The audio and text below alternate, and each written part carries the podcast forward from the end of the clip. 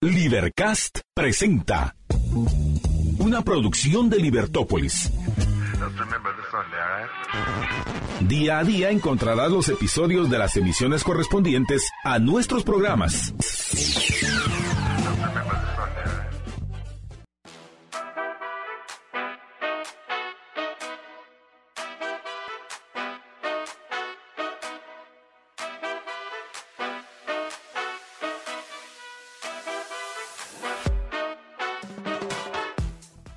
Buenas tardes a todos, radio escuchas y estimados conciudadanos que nos oyen tanto desde el carro como desde sus casas. Estamos en YouTube Live o en Facebook Live. Me gustaría empezar el día de hoy saludándolos y deseándoles toda la paciencia del mundo a las personas que se encuentran en el tráfico de la bella ciudad del futuro que es Guatemala. Definitivamente es impresionante la cantidad de tiempo que uno pierde en el tráfico. Es más, aquí desde nuestro decimonoveno nivel, desde Libertópolis, les puedo decir, se mira un tráfico parado. Lo único bonito que veo es un arco iris, espero que se mire desde la cámara. Pero el tráfico definitivamente parado y esa es la razón por la que empezamos un poquito tarde el programa de hoy, así que nos disculpamos y sobre todo le exigimos a, todas las entidades gubernamentales encargadas de mantener la red vial en condiciones óptimas, en condiciones manejables, para que uno no pierda tanto tiempo, porque es irreversible y Vista Hermosa para todos que van por ahí. Me imagino que ya lo están sintiendo como nosotros, que es, es insostenible el tráfico. Por lo tanto, como podrán ver, estoy en la cabina solito de momento, pero no tardará en llegar mi hermano para acompañarnos en este día, porque definitivamente tenemos muchos temas interesantes que tocar, tanto de noticias nacionales como extranjeras, y vamos a tenerles un invitado especial. Eh, les voy a dar un adelanto, es, es un diputado con el que vamos a platicar temas muy, muy curiosos, muy interesantes, nos va a contar acerca de sus iniciativas y demás, y más adelante les vamos a decir qué diputado es. Pero empezando con noticias nacionales, me gustaría empezar con una muy una que ha estado sonando en los últimos días en, redes sociales que causó mucha indignación y es en Shela, eh, eh, en Shela, sí, en Shela circuló un video en, Twitter donde, se, donde salen unas personas que le dieron alimento a unos perros y se cree que, que los envenenaron. Y se relaciona a, a estas personas con una empresa y entonces hubo mucha, mucha polémica, hubo mucha indignación en las redes sociales acerca de si la empresa debería también de sufrir las consecuencias de estas personas o no. Y sobre todo, yo creo que algo en lo que estamos claros todos es que yo por lo menos soy un fan de los perros y también creo que todos estamos de acuerdo en una cosa, que es que el maltrato animal y, estos, hechos no deberían quedar impunes. Pero también surgió ese debate de entre si la empresa debería tener alguna culpabilidad o no, y a mi parecer no. Ahorita está entrando mi hermano a la sala para poder compartir el día de hoy. Definitivamente, como le verán la cara de angustiado, es la que todos traemos y estresado en el tráfico de la ciudad del futuro. Así que primero, por favor, Alexander Juárez. Gracias, Stefan. ¿Y qué tal, amigos? Una semana más. Estamos cerrando el mes de enero en este 2023. No sé si se logra apreciar atrás de nosotros. Hay un bonito arcoíris que se está Cada vez formando. mencionada. Y es lo único rescatable de- del día de hoy. Parece que para 6 kilómetros salir con una hora de antelación no es suficiente ya en esta ciudad. Cada vez es más eh, difícil poder vivir aquí porque hacer un mandado nos toma toda la mañana. Sí. Hacer un mandado nos toma toda la tarde. Y usted, querido amigo que nos acompaña en el carro, ¿desde cuándo está en el tráfico? O sea, ¿qué podríamos hacer con el tiempo que nos ro- está robando? Yo creo, que incluso Waze debería sacar una actualización o un Waze, Waze versión Guatemala. Y, y estemos listos, porque ahorita que es año electoral y muchos alcaldes buscan la reelección, no, no nos debería sorprender que estén recapeando calles, que estén cerrando baches, ¿verdad? ¿Y el, cuál es el problema? Hombre, está bien, digamos, en- yo soy fan de la idea de que le den mantenimiento a las carreteras, porque a quien no le gusta manejar una carretera que aunque sea tres meses que dure como nueva, ¿verdad? Eh, de hecho, el libramiento de Chimaltenango, que tanto se habla, con mi hermano bajamos la semana pasada. Al interior y hay, hay tramos muy buenos, hay Así tramos es. muy buenos. Y, y definitivamente, Hay otros muchos que están mal. Ahora, ¿cuál es el problema? ¿Cuál es el problema? sí, el, bueno, el problema claramente es la El- falta de mantenimiento y la falta de prevención. Y te diría yo, añadiendo, ¿por qué no vamos a la zona 12? hay unas calles donde hay más, eh, eh, más odio que calle realmente. ¿Y, ¿Y, a qué me refiero con esto? La municipalidad se esfuerza muchísimo en, en dar recapeo y qué bueno, pero solo en ciertas rutas, mientras hay otras que incluso siguen siendo terracería dentro de la ciudad. Entonces también hay que, hay que tomar en cuenta eso. Eh, qué gusto poder acompañarlos a este programa. Tenemos un programa especial, no solamente vamos a repasar las red flags de la semana, sino también te, tenemos programada una entrevista con el diputado Aníbal Eh, Samayoa. Había dicho que era sorpresa, pero. Eso es lo que pasa lo cuando... Perdón, perdón. Perdón, eh, arruiné la sorpresa ahí. No, no, lo- no lo- no, No, pero acá les comentaba el tema ahora que, que mencionaste al diputado, porque él también sacó un video hablando de esto y, y- y fue la primera noticia que, que quería tocar el día de hoy, que fue la, la de los perros en Shela. Ah, sí. Porque también Aníbal Samayoa sacó un video hablando de ello y cabal, antes de que llegaras, porque bueno que te presentaste y qué bueno que nos volviste a poner ese contexto del tráfico, porque es un tema que hay que tocar. hay que tocarlo. Y es un tema que hay que exigirle a los próximos, bueno, a los candidatos ahorita que, que van a, tener estos, estos, estos cargos en el futuro, para exigirles que hagan un cambio y que realmente se muevan y, destinen los recursos a mantener la red vial en, condiciones manejables, diría yo. Y entonces, pero retomando el tema de lo de, lo de estos perros que fueron envenenados y demás, hizo Aníbal Samayoa un video donde mencionaba también toda esta polémica de si la empresa debería verse perjudicada o no, la que se asocia con, con, con sí, este la acto, empresa ¿no? que está en Shela, ¿no? sí, el, el, sí, esa empresa que, que la verdad, Sí. a la larga, yo les mencionaba, a mi parecer no debería haber realmente un, un vínculo entre lo que hagan las personas si no lo hacen en nombre de la empresa y demás. Y ahí el acto debería ser condenado como tal y Ahí- la persona debería ser juzgada como individuo que es, ¿no? Sí, definitivamente. Ahora, ya nos metieron en la cabeza ciertos personajes, sobre todo de, de izquierda, ¿no? Que, que dicen, eh, es la persona, hay que perseguirla, eh, incluso diputados, por ejemplo, de Semilla, que salieron diciendo, "No- hay que irnos contra la empresa porque da trabajo, pero sí hay que multarlos y como tienen empresa hay que multarlos fuertemente, ¿no?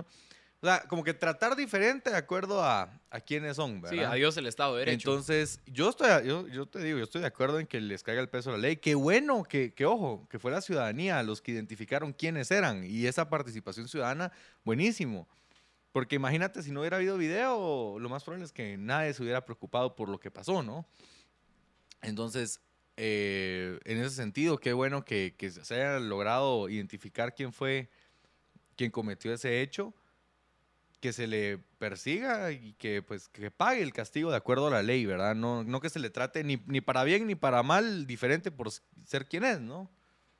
Muy buen punto, muy buen punto. Y, y con el tema de, de- de los perros, yo también eh, creo que es importante tocarlo. Eh, no solamente es el tráfico, no solamente es el agua, no solamente es el tema de, eh, por ejemplo, la basura, ¿verdad? Temas municipales, sino también qué pasa con los perros callejeros. ¿Quién se hace cargo de esos perritos?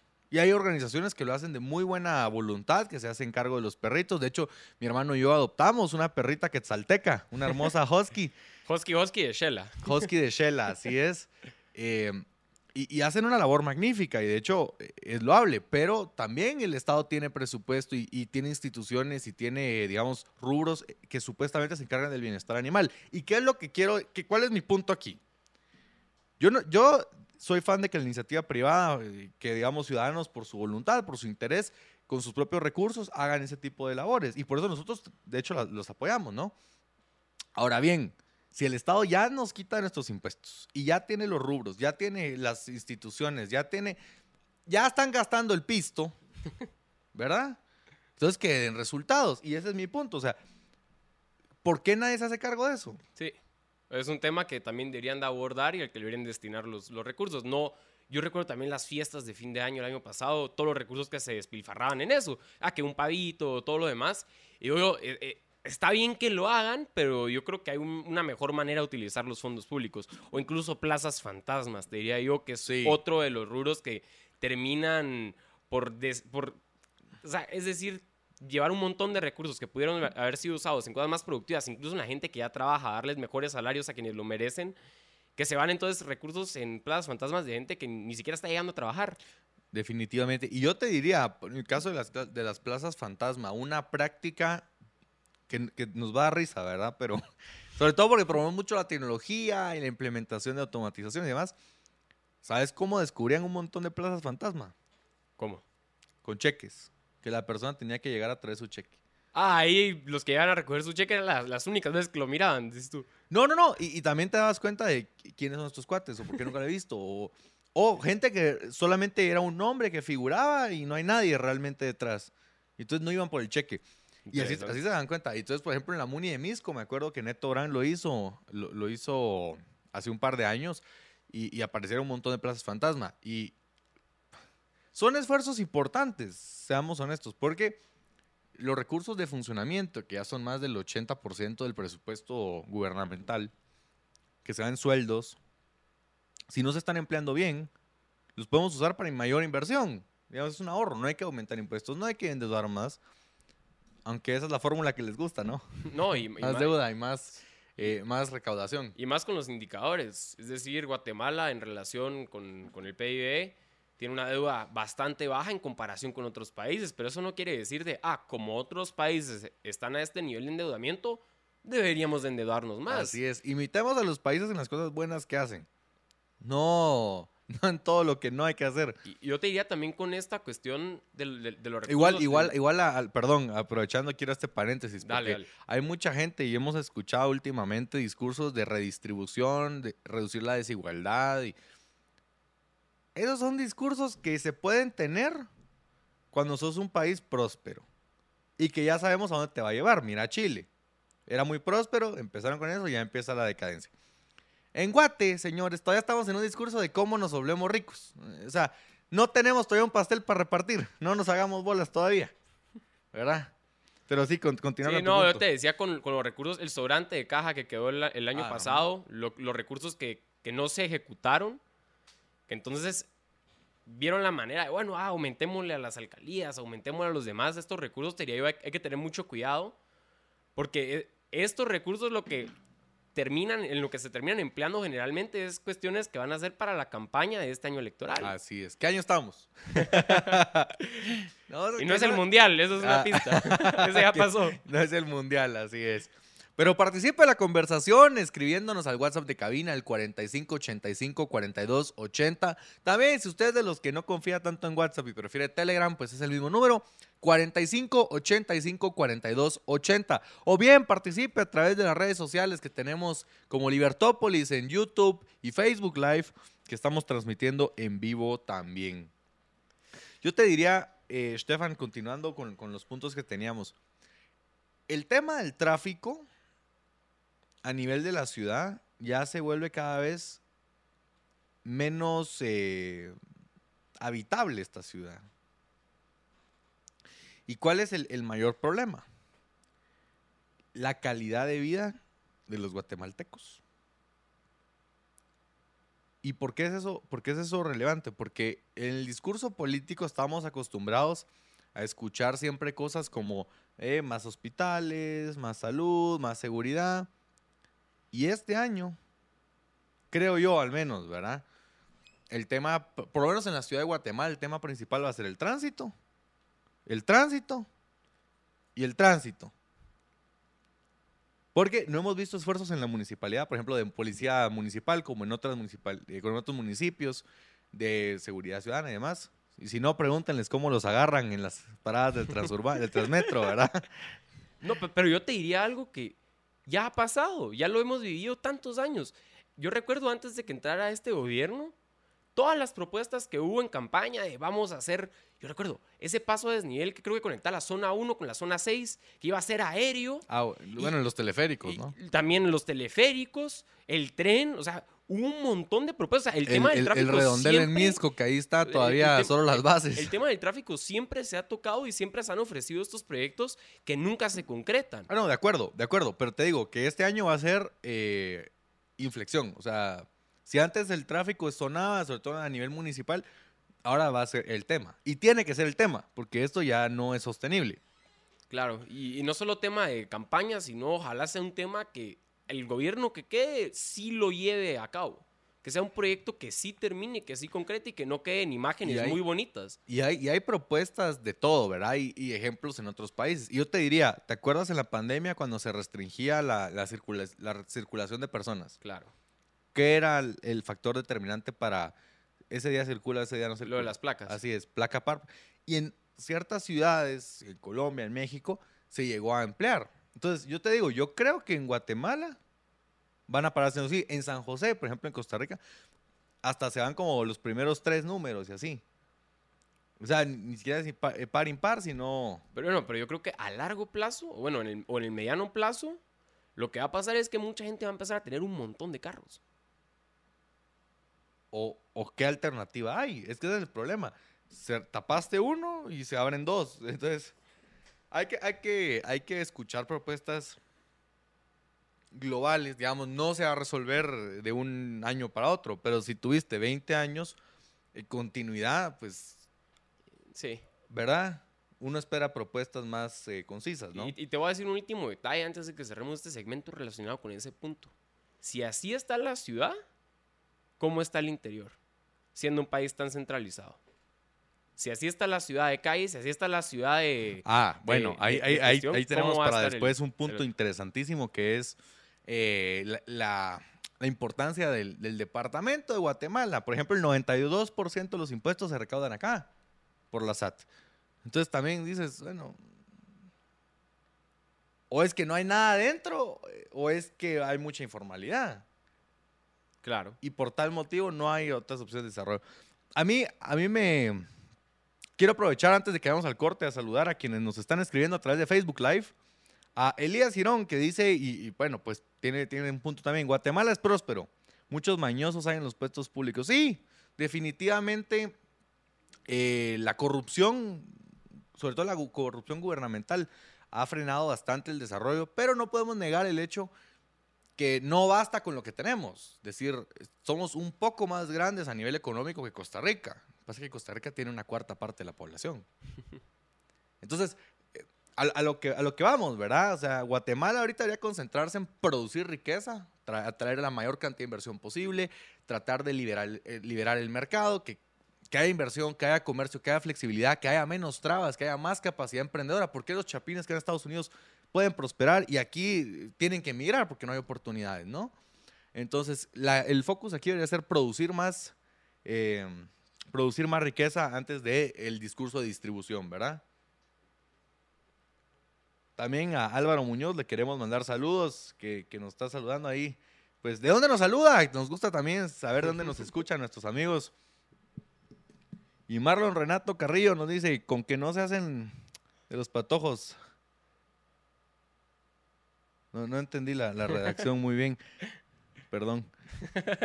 Pero vamos a un breve corte y regresamos en unos instantes. No se despegue de su programa de los viernes, que estamos cerrando enero del 2023 y se viene muchísimo, tanto en este programa como en este año electoral. Así que ya en breve momento regresamos.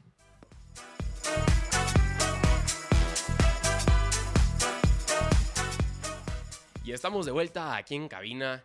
Yo creo que todavía se puede ver ese precioso arco iris de atrás con un poquito de lluvias. Definitivamente pasamos por una ola un poco fría en el país, pero nada que, que, que no, que no vayan a aguantar las calles, ¿verdad, Alexander? Nada que no aguante nuestra excelente Así es, porque aquí están hechas para aguantar todo, la mejor calidad. Sí.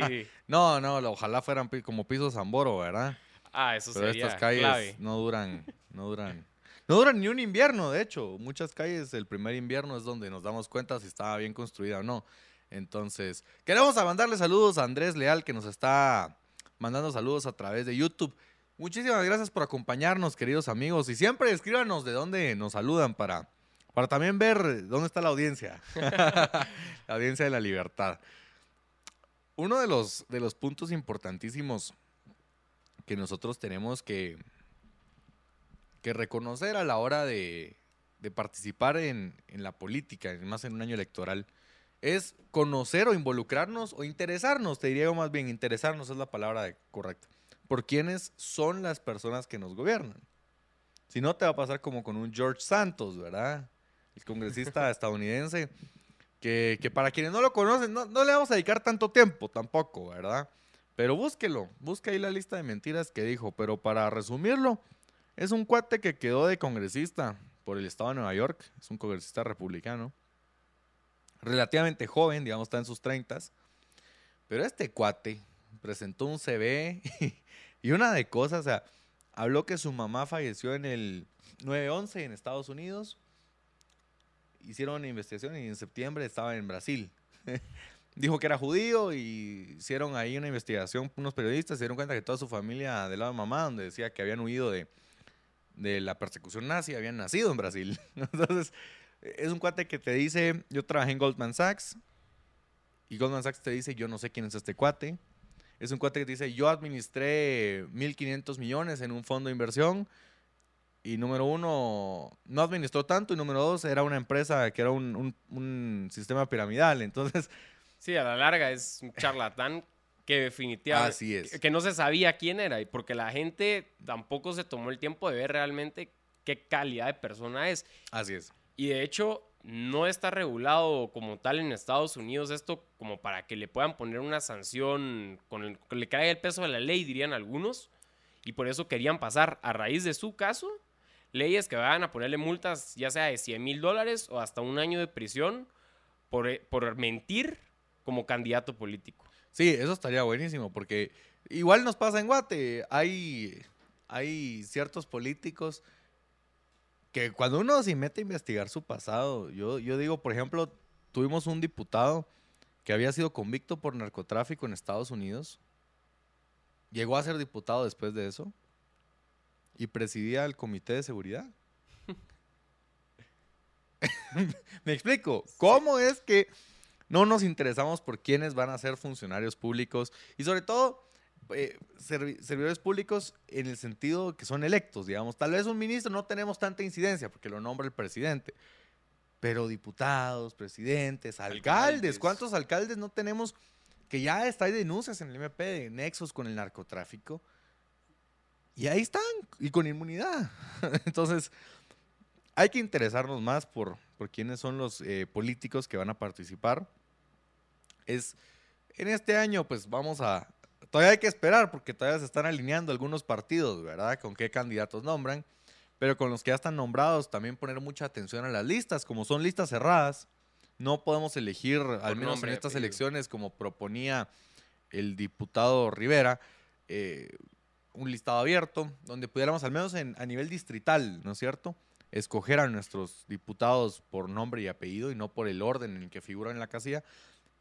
Nos va a tocar seguir investigando sobre todo quiénes están, no solo con nuestro diputado, sino antes de nuestro diputado al menos, ¿verdad? Sí, yo, yo te diría, hay que ser muy meticuloso con, con qué candidato es el que a uno le llama la atención, porque tampoco se puede investigar a todos. Y te pongo el ejemplo de cuántos candidatos presidenciales hay, tenemos más de 20. Sí. Entonces, es una tarea, no es como en Estados Unidos, que digamos, hay dos partidos realmente, hay dos candidatos. Y, que- y ahí van los, que los van. libertarios, los libertarios ahí van. Bueno, pero realmente solo hay dos partidos, entonces uno ya mira cuál se alinea más a sus creencias, cuál se alinea más con las propuestas que, que tienen, a lo que uno quiere para el futuro del país, y es más fácil.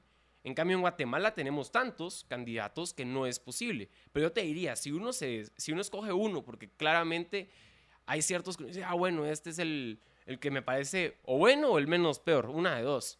Eh, ah, este también medio me llama la atención, entonces, ¿a cuál le voy a dar mi voto? Entonces, investi- entonces investigar un poco cuál es la propuesta del uno, cuál es la propuesta del otro, cuál es, yo también te diría, si se puede, échenle un vistazo a cuál es la, la línea de vida de esa persona, cuáles han sido sus logros y son realmente coherentes con lo que ofrece, con lo- como lo que bien mencionas, porque tampoco quieren un- una persona que vaya a, a ser el encargado de la seguridad que haya estado preso por cuestiones de narcotráfico, por ejemplo.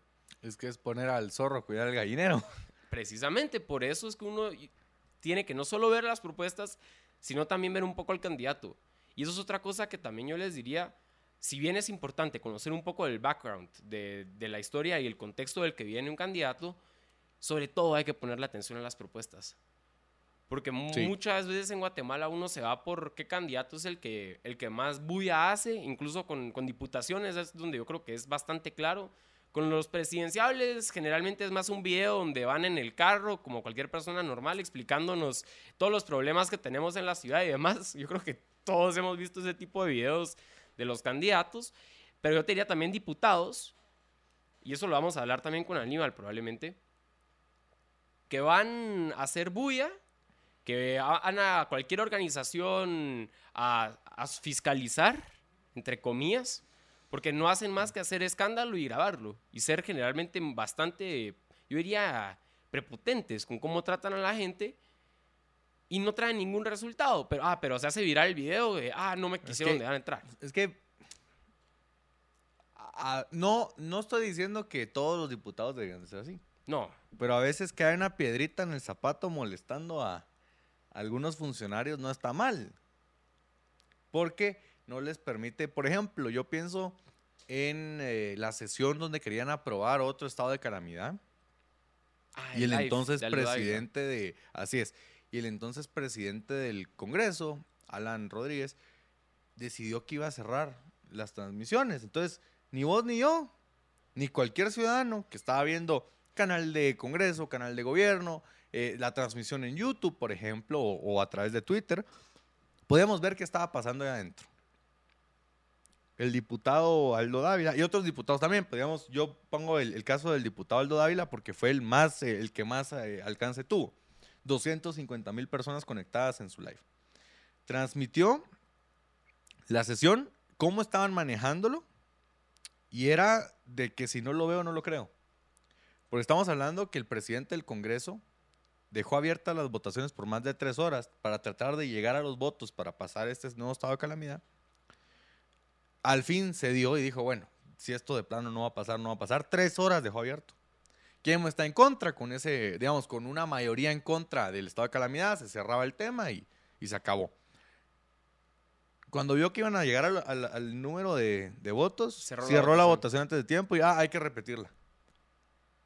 Si no lo vemos en ese live, no nos enteramos hasta el día siguiente, tal vez que digamos eh, en el periódico lo podemos leer. Entonces, son diputados que, ok, no son las formas siempre como lo hacen, pero esa piedrita en el zapato a veces nos permite que no se haga como, o, que- o complicárselas pues, De- a ciertas prácticas, siento Es- yo. Ese es un muy buen ejemplo, la verdad. Que, como bien mencionas, ahí yo creo que entonces no es cuestión de, de piedrita en el zapato como tal, en el sentido de, ah, bueno, eh, actúan mal y, y entonces, ah, esto estuvo bien, sino yo te diría, en este caso estuvo muy bien que no haya sido un, un- un diputado que, por así decirlo, se sienta comprometido en hacernos ver a- al pueblo lo que realmente están haciendo en el Congreso. Eso sí te lo digo, eso, es- eso es lo que se reconoce muy bien. Pero yo te diría, no necesariamente este diputado en específico, sino va para varios. Y, y no digo que todos sean así, pero hay muchos que hacen los videos o lo usan como un recurso más de, yo te diría, pan y circo. Claro. Yo te diría un recurso de, para que miren, ah, se hace, quiero que sea viral mi video. No por como tú dirías, porque la gente quiere ver qué está pasando en el Congreso, están haciendo cosas inaceptables y es la única forma de verlo. Y que se viralice, por eso te digo, está muy bien.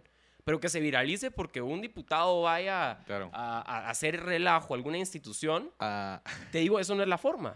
Sí. Y te diría también que le dé seguimiento a sus casos. Sí, no el solo para el video. es clave porque no solamente evidenciar algo, sino que efectivamente cambie.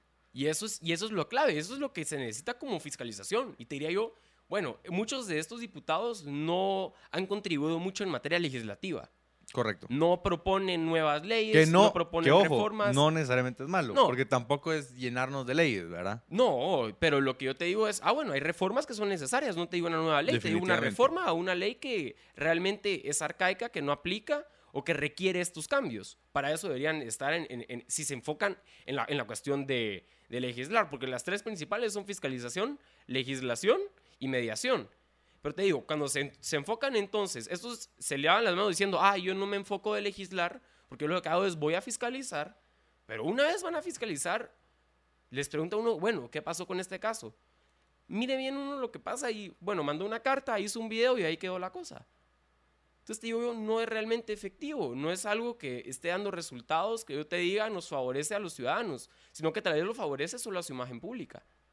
Sí, a mí algo que, que siempre tenemos que tener los ojos abiertos es cada vez que vemos algo, preguntarnos por qué lo estamos viendo o por qué nos lo enseñan y qué es lo que no nos están enseñando.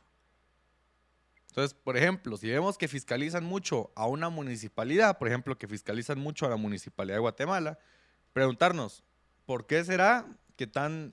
O sea, ¿de verdad les interesa tanto la Municipalidad de Guatemala o y que vivamos mejor en la ciudad del futuro? ¿O, hay otros intereses? Y por otro lado, ok, fiscalizar a la Muni de Guate, pero ¿por qué no a otras Munis? A ese tipo de preguntas tenemos que hacernos. Yo la verdad celebro cualquier tipo de trabajo legislativo, aunque no comparta siempre todo, porque por lo menos de 160 diputados hay dos, tres, un par, bueno, sí, tal vez son un par más, pero unos seis que sí están aprovechando por lo menos a fiscalizar. Hay otros que nunca los he visto hacer algo. Otros que ni llegan a las votaciones, ni llegan a con el toca Y tú vienes ahorita y me dices, va, dame nombres para ir a tocarles el pie y preguntarles qué han hecho. Es que ni me sé sus nombres, porque no están. No hacen nada. Y eso es algo, otra cosa. Hay que recordar que los diputados también son elegidos por región. Y casi que por departamento. Bueno, por, por, departamento. Entonces habría que ver a los diputados que fueron electos por, regiones del interior si realmente están velando por esas regiones dentro del Congreso. Sí, total. Y, ver qué, lucha han hecho por sus departamentos. Hay gobernadores. Yo me pregunto si cualquier persona que vive en cualquier departamento de Guati conoce al, gobernador de su departamento. Incluso hay gobernador para el departamento de Guatemala. No me vas a yo y, yo lo yo, yo conocí que, existía por TikTok. Porque subía TikTok subiéndose al carro y yendo a trabajar. Y su agenda, al menos el, el video que vi, eran puras reuniones. Y digo yo, las reuniones son importantes siempre y cuando lleven sean el inicio o el seguimiento a un proyecto que efectivamente va a cambiar algo. Algo con resultados. Así es, y los resultados son clave. El informe del tercer año de gobierno, eh, listos para este año, que es el año de los logros, como dijo el, el presidente. En el papel todo lo aguanta. El papel todo lo aguanta, te digo. Nos prometió un tren. ¿Dónde está el tren? Es que, no, es que es una vergüenza. Yo no, creo que... no, y, yo, y yo, lo, yo lo reconozco, porque ya me lo han dicho, y me lo han dicho mucha gente. Me dice, es que qué pendejo, ¿cómo crees en eso? Tú también, que, que compras que van a hacer un tren en cuatro años, y digo yo, pues tienen razón. o sea, yo porque dije, a ver, si ese es tu, ese es tu proyecto insignia, si ese es tu proyecto de campaña, bueno, pues de plano no, no te vas a hacer el loco, pues por lo menos más de algo van a hacer. Y aquí estamos, queridos amigos, viendo cómo también el hospital más grande de Centroamérica, el que montaron temporalmente en el Parque de la Industria, ya lo están desmantelando. Entonces, estoy ansioso de ver qué nos traen el año los logros, porque al menos los primeros tres años no nos han traído mucha infraestructura. vamos rápido con las red flags internacionales que un, un, poco la ciudad del futuro nos, nos movió. Eh, con ChatGPT, ya lo hablábamos la semana pasada y antepasada, esta plataforma de inteligencia artificial que está sorprendiendo no solamente a los usuarios como, como tú y como yo, que, que estamos impresionados con la capacidad de, síntesis y de entendimiento. De de análisis incluso, que es lo que no nos da Google. Sino que también sorprende a las universidades más prestigiosas del mundo, como Wharton, donde ChatGPT aprobó el Wharton MBA. Ok, y como dicen, ok, tal vez no sacó 100, sacó un BB menos, pero aprobó, ese es el punto. Sí. Aprobó el bar exam para ser abogado en los Estados Unidos. Yo te diría, lo, más curioso de eso es que tiene la, la, herramienta tiene la capacidad de analizar. Porque yo recuerdo, en un inicio nuestros padres probablemente buscaban la información en bibliotecas, les tocaba hacerlo todo en persona. Bueno, incluso... A nosotros ya, ya tenemos la información a la mano en Google. Así es. Pero ahora el próximo paso es que uno ya le pregunta a la inteligencia artificial algo y ya es capaz de analizarlo. Porque en Google uno, encuentra, uno encuentra respuestas de gente que ha tratado de hacerlo y uno trata de relacionarlo. Pero el chat GPT ya tiene, la, ya tiene la capacidad de analizar ciertas cuestiones. Y por eso es que logra pasar lo del, lo del MBA. Pero yo te digo, también es. es muy curioso porque cuando vieron los resultados, el ChatGPT cometió algunos errores en cálculos que cualquier niño de sexto primaria hubiera podido hacer. Entonces son cuestiones de afinación del programa. Y una vez pueda esto, habría que ver cómo se revoluciona tanto los negocios, o sea, en, materia de empresarialidad, como también las escuelas. Porque te digo yo, bueno, hay dos opciones, y te lo dije con el caso del Uber en algún momento.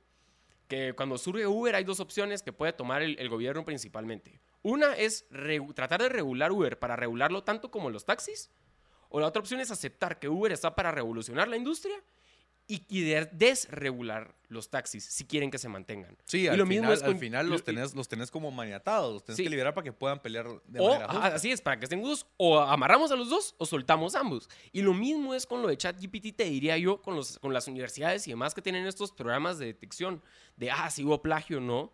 Te digo yo, bueno, una opción es que se pongan las pilas y digan, ah, bueno, eh, vamos a sacar unos programas que detecten si fue elaborado por inteligencia artificial para que la gente no use la inteligencia artificial, tratar de regular el Uber, por así decirlo. O la otra opción es llegar y decir, bueno, esto está para quedarse, esto va a ser usado. Si las competencias que se le está enseñando a un estudiante de MBA pueden ser reemplazadas por esta herramienta, tal vez lo mejor va a ser enseñarles a usar la herramienta Y es que, y, y enfocarse en cuestiones que no sea capaz el programa. es que yo te digo, aquí ya pasamos de una de un requisito de habilidades de memorizar, por ejemplo, y poder repetir, a un set de habilidades como poder hacer las preguntas correctas. El programa te va a responder, la cosa es hay que hacer las preguntas correctas. Eh, poder entender qué es lo que me está dando, también interpretar la información, aunque te la puede explicar más sencillo. Pero sí, definitivamente es el futuro, aunque a nivel de industria, la industria tecnológica, que esa era otra nota que queríamos hablar de las red flags internacionales, es el invierno que llegó a la industria tecnológica. Digamos, Spotify, Google, Microsoft, Salesforce, Amazon, Facebook y Twitter, que fue quien prácticamente empezó con esto, están reduciendo su personal. Y estamos hablando Twitter casi 50%, Facebook 11%, Salesforce 10%, Microsoft, Google, Spotify alrededor del 5 o 6% de, de los trabajadores los están despidiendo ahorita. Porque dicen, en parte la inteligencia artificial puede ocupar nuevas posiciones y por otro lado tenemos que ser más competitivos en un entorno donde no sabemos la inteligencia artificial y qué otras nuevas tecnologías van a llegar a, reemplazarnos, ¿no?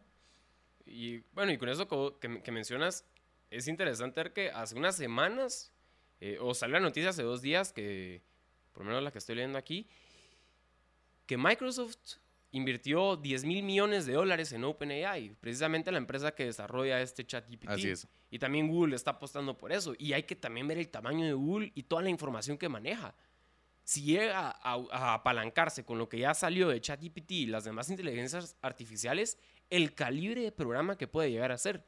Y lo mejor de todo, te diría yo, es que como es materia tecnológica y, el, y, y cuando uno mira las curvas de cómo se ha aumentado, por ejemplo, la información disponible, es algo exponencial. Entonces esto Así no es. algo que vamos a ver dentro de 20 años. Es algo que vamos a ver en un plazo mucho más corto. Hay que ver cómo evoluciona esto y yo creo que lo, lo más importante es estar listo para poder usar, hacer uso de estas eh, innovaciones y que tanto sea en la empresa, tanto sea en la escuela, tanto sea en incluso para decisiones personales, poder apalancarse de estos programas y hacer uso antes de que sea muy tarde. Pero bueno, yo creo que para, para lo internacional ahí estamos bastante bien. Yo creo que esa, esa noticia, la verdad, a mí me impacta mucho y creo que en el futuro yo sí espero que, que- que nos alineemos y, y aprendamos a incorporarla en nuestras vidas en vez, de, en vez de negar la realidad y querer tapar el sol con un dedo de a la inteligencia artificial hay que limitarla, eso no, no debería existir. Pero entonces, vamos... comparto, yo, comparto contigo. yo creo que... Vamos en breve corte, ya está nuestro invitado, el diputado Aníbal Samayoa, que nos estará acompañando en los próximos segmentos del programa de este viernes. Así que aprovecha en vernos las preguntas que tenga para uno de los diputados más jóvenes del Congreso. Así que estamos entre, entre, lo- entre el mismo bando, ¿no? los jóvenes. Y Back to Work del 16 al 31 de enero en Intelaf. Aprovecha estos últimos días con buenos descuentos en tecnología para que regrese este nuevo año con energía positiva, la mejor tecnología para trabajar y estudiar. Visita nuestras 34 tiendas o compra en línea en intelaf.com si no quieres salir de la casa y adentrarse en el tráfico de la ciudad del futuro. Proyectores, tablets, computadoras, notebooks, mochilas, celulares y lo que necesites para un buen regreso Back to Work del 16 al 31 de enero. Aprovechen estos últimos días en Intelaf. Intelaf te conecta con tecnología.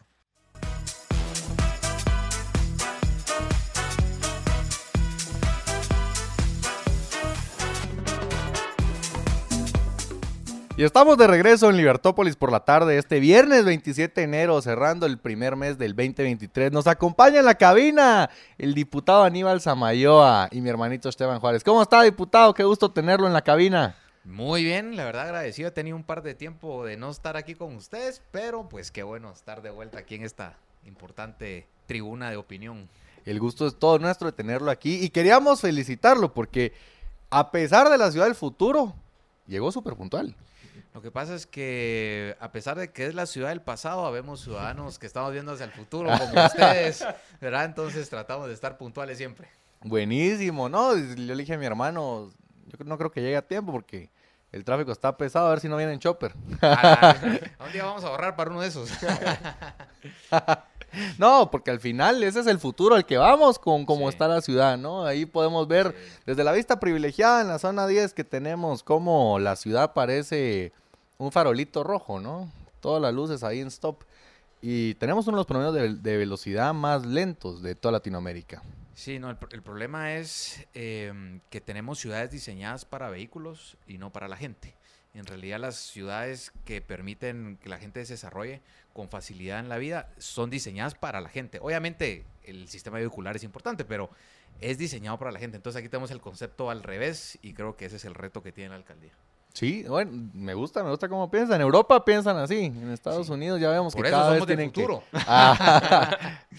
buenísimo. No, pues ah, queríamos aprovechar, ya seguro la mayoría lo conoce porque es de los diputados más mediáticos y eso lo, lo apreciamos quienes queremos interesarnos por lo que hace el organismo legislativo, que tal vez no es el que acapara siempre las mejores primeras planas, ¿no? O los mejores comentarios, ¿verdad? Claro. Bueno, así es, pero justamente hay, hay la, la, transparencia en las actividades yo siento que puede ayudar a, mejorar las funciones, ¿no?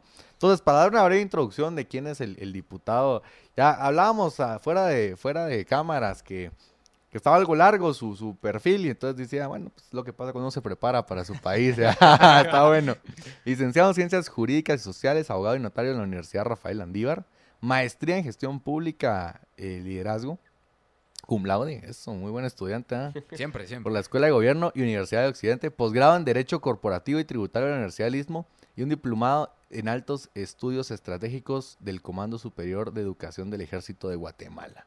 Entonces... Suma, cum por favor. De hecho, fue el primero de la promoción. Ahí Sí. Ese es, el curso preparatorio a los eh, coroneles previos a ser generales en el ejército. Y fue el civil que estuvo en primer lugar. Buenísimo. Ah, o sea, las Fuerzas Armadas y todo lo tema de seguridad pública no es ajeno a usted. No, para nada. Buenísimo, porque también es uno de los temas que queríamos platicar desde el punto de vista, porque recordemos, el organismo legislativo aquí nos va a ampliar el, diputado.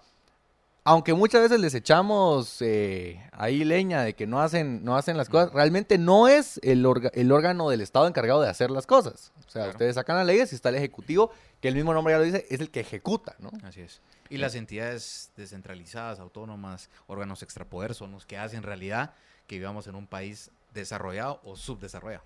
Así que pregúntenle usted a su alcalde. ¿Por, qué, por qué, ¿Por qué nos tocó ese lado? ¿Por qué nos tocó ese lado y no el otro? Y, yo, quisiera aprovechar también, como, como ya mencionaba mi hermano, que hemos visto sus, sus videos viajando constantemente y, y, no va generalmente a turistear, sino siempre va con algún motivo que va relacionado con la mejora de Guatemala. Y hace poco tuvo un viaje a Colombia, si no estoy mal, donde fue a ver una universidad. Si nos pudiera contar brevemente su viaje y qué cree usted que deberíamos de aplicar aquí en Guatemala, por ejemplo en la San Carlos, para ya no estar en el puesto 1300 y pico, que es lo que usted menciona, en ese ranking y estar entre los mejores puestos como lo es en Colombia. Bueno, hay un desafío importante y con todo respeto yo mencioné en ese video eso porque yo soy catedrático de la Universidad de San Carlos de Guatemala a nivel maestría. Y yo a mis alumnos sí les exijo el hecho de, de ir a un otro nivel.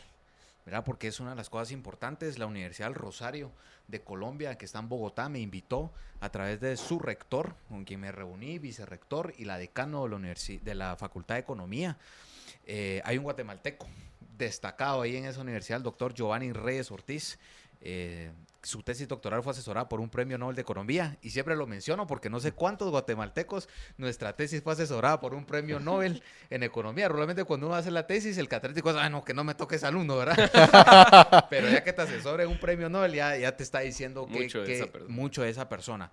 Entonces conocí las instalaciones, tienen eh, diferentes sedes, hay una innovación, tecnología y desarrollo. Eh, la mera sede, digamos, que está en el centro es como cuando fuéramos al Parque Central, de hecho es un convento, en su momento fue una cárcel también, y ahora las aulas, eh, me, me gustó ese simbolismo, ¿verdad? Que después de cautivar, ahora liberan a la gente en el pensamiento, mucha tecnología en las aulas y cómo podemos realmente ayudar a los jóvenes a que emprendan, tengan visión de, de- de lo que saben, volverlo empresa, vo- no sé, volverlo economía. Creo que es una de las cosas que a mí me, me, me llamó mucho la atención y tienen pensums de primera, la verdad. Sí, la educación es, es clave. Es, es decir, quien diga que la educación no es necesaria para un mejor futuro no sabe de qué está hablando. No, claro. Le falta educación. Le falta educación. Así es. Eh, pero desde el punto de vista, digamos, de, de, de sus intereses, me gustaría regresar a eso. Usted estudió Derecho, Sí, e ejerció una iniciativa privada así es. Y después se tiró a la política. ¿Por qué el interés en la, en la política? A Y en la participación activa, porque aquí decimos siempre, perdón el paréntesis, aquí decimos siempre hay que participar. Usted no tiene que ser candidato, pero involúcrese en la política para que los buenos seamos más. bueno, de hecho les mencionaba al inicio que yo en este complejo de edificios yo tenía mi, eh, mi, mi bufete jurídico. Ahora de estar en la política me tocó eh, mejorar el negocio, el modelo de negocio y diversificarlo, ¿verdad? Y es como he crecido empresarialmente, eh, que, cosa que sigo haciendo. ¿Verdad? Porque yo creo que si uno va a hablar en el Congreso de Economía, tiene que ser coherente con lo que uno dice. No solo tomar el discurso, sí, que los empleos, no, genéralos. ¿Verdad? De- demostrar que de verdad po- puedes hacerlo como una persona eh, responsable ante tu sociedad, porque antes de ser político, uno es un ciudadano y tiene que aportarle al país. Entonces, pero de ahí nace mi interés en la política. Yo siempre fui eh, de una familia política. No era muy consciente de eso cuando era niño, déjenme decirles. Eh, mi abuelito fue cuatro veces alcalde eh, en Quiché. De hecho, la carretera que conecta eh, San Andrés, Salcabajá con Santa Cruz del Quiché es obra de mi abuelito. ¿verdad? Y es de los desarrollos que él hizo para generar nuevo desarrollo económico y mejor eh, tráfico de, mercado en, aqu- en aquel, en aquel momento. Eh, y así fue como me fui desarrollando, participé en política estudiantil en la Universidad Rafael Andívar, llegué a ser presidente de la facultad de Derecho. Debo decir que había un partido que va cuatro años arrasando todo y cuando participamos los alcanzamos en votos y les ganamos todavía.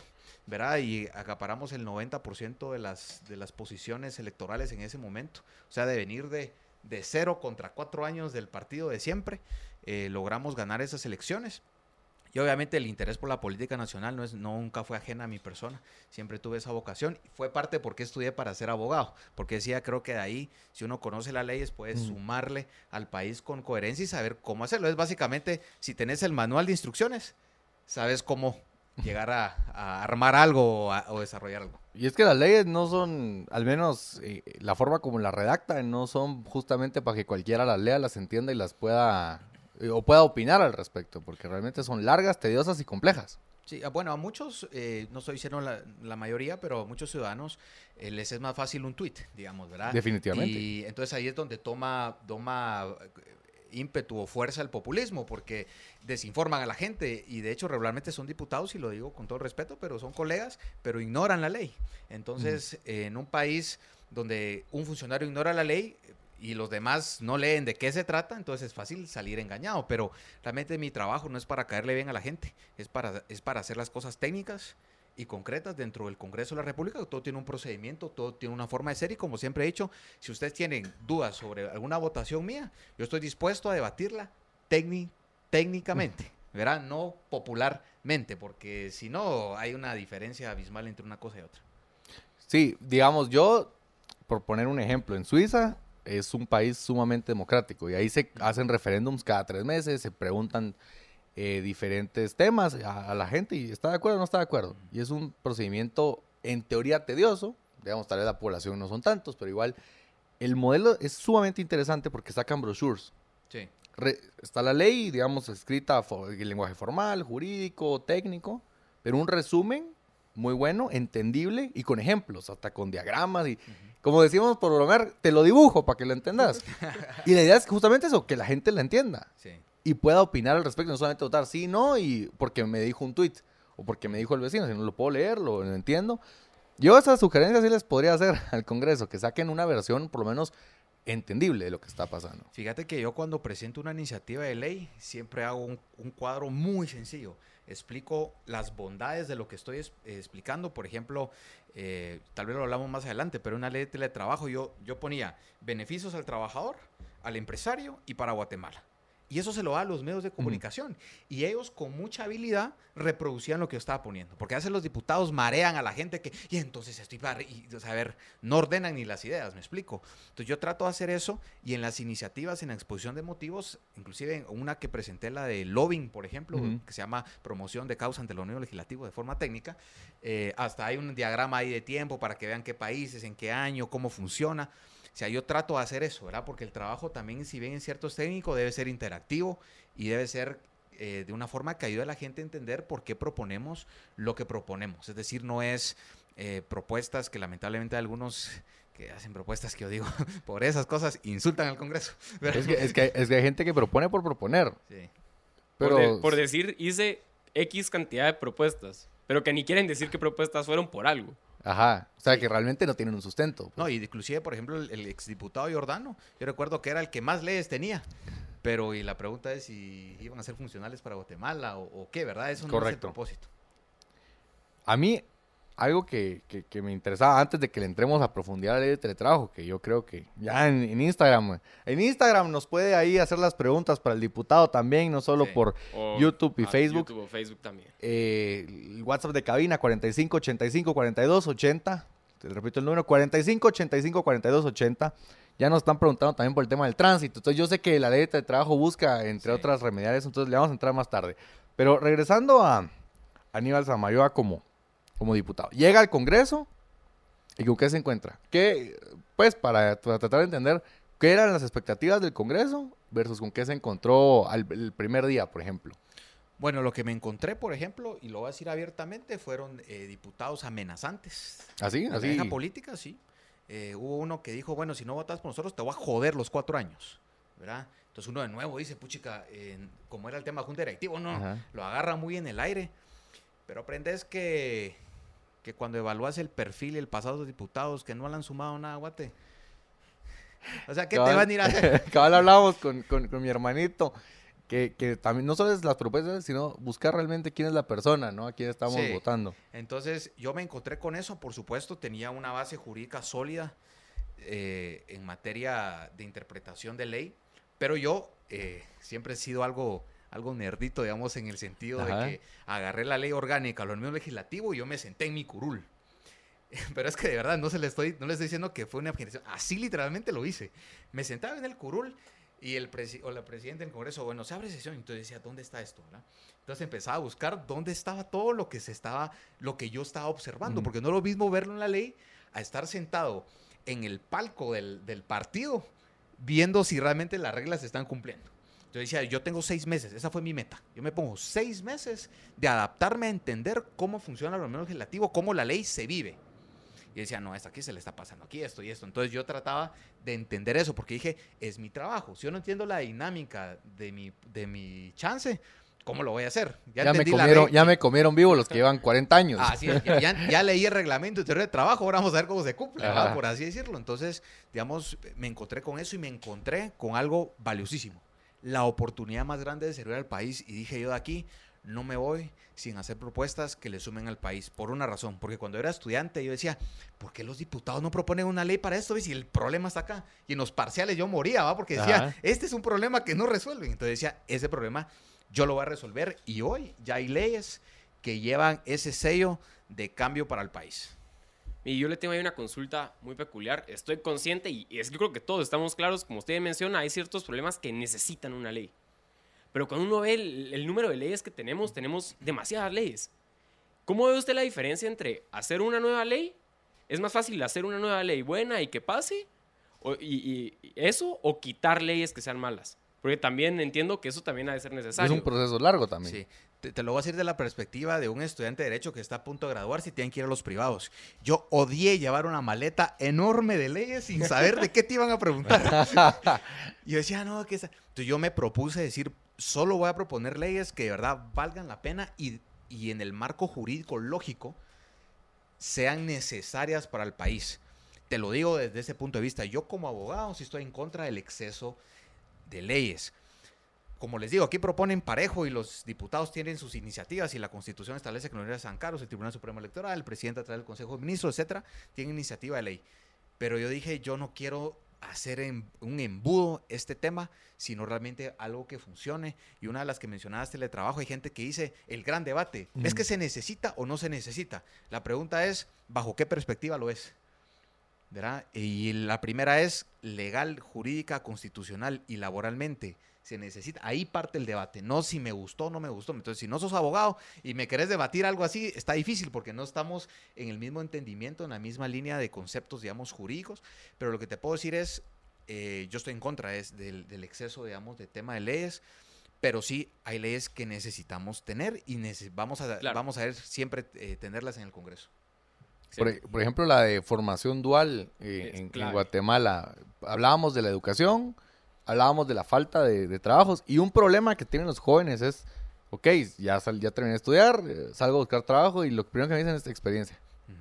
Ah, pero usted, o sea, trabajando hago la experiencia, no. Sí. Ese es bola. Y, y la formación dual en países como Alemania es Una nave. casi- eh, para ciertos puestos de trabajo, por ingeniería, por ejemplo, llega a ser hasta el 60% de los estudiantes que estudian ingeniería que también están dual. Porque les permite entrar a conocer y no solo la teoría, porque en la teoría uno dice, ¿y esto para qué me va a servir? Cuando uno lo vive en la práctica dice, ah, esto es importante para que lo pueda aplicar. Y es importantísimo. ¿Por qué en Guatemala, por ejemplo, no hemos tenido ese, impulso? Sobre todo si tenemos la- las dos necesidades, educación y experiencia, ¿no? Bueno, hay un principio, ahí sí jurídicamente hablando, que es el principio de legalidad, que a vos te dice como funcionario público que solo puedes hacer lo que la ley te permite.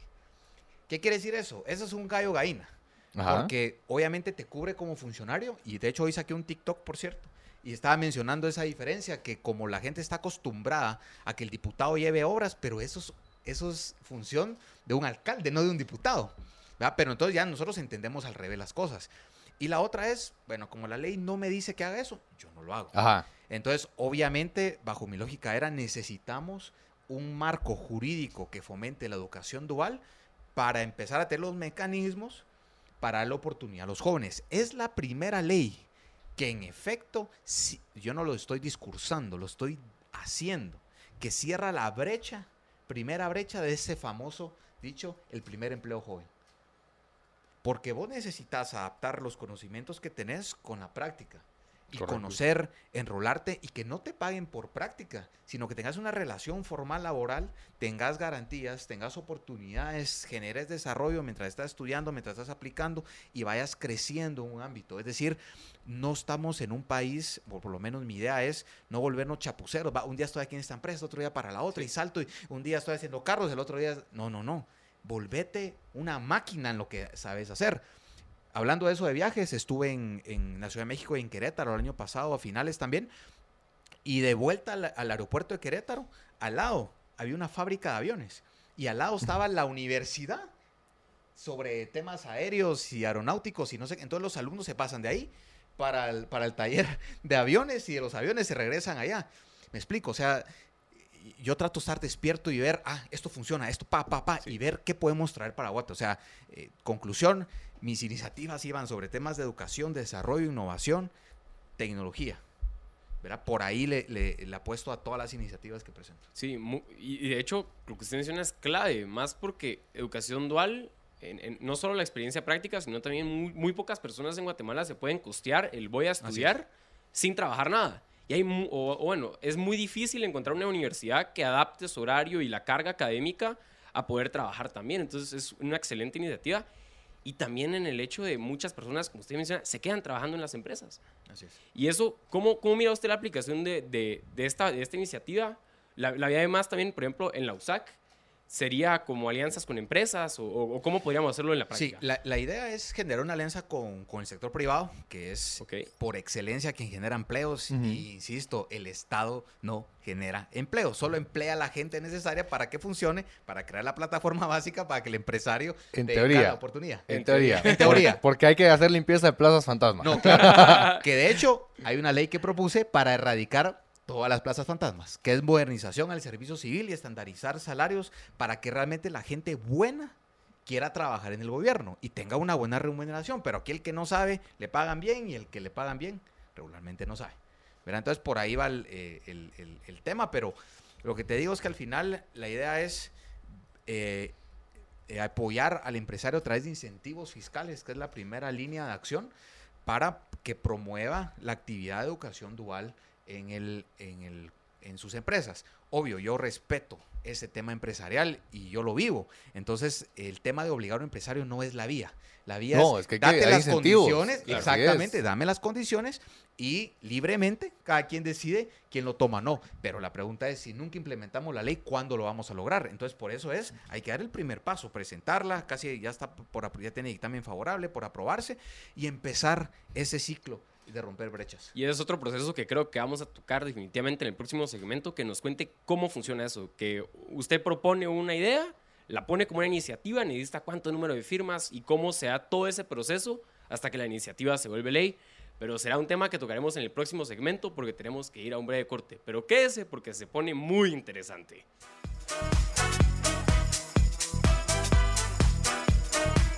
Y estamos de regreso en Libertópolis por la tarde, este hermoso viernes 27 de enero. Hermoso porque no estamos en el tráfico y alegre porque estamos bien acompañados en cabina. Nos acompaña el diputado Aníbal Samayoa. Antes de continuar con, con esta entrevista que estamos teniendo, donde queremos conocer más acerca de la labor legislativa que ha llevado a cabo el diputado, tenemos unos comentarios que queremos leer. Hay de todo, desde preguntas eh, que vamos a ir soltando a lo largo del segmento, hasta comentarios le mandan a decir ahí unas compañeras que está guapo, diputado.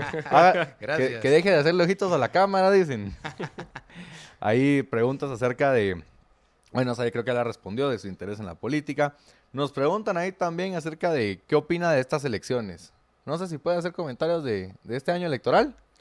Bueno, yo creo que es honestamente la oportunidad de votar bien. O sea, de empezar a hacer bien las cosas. Yo, yo, no sé, yo amo mi país mucho, ¿verdad?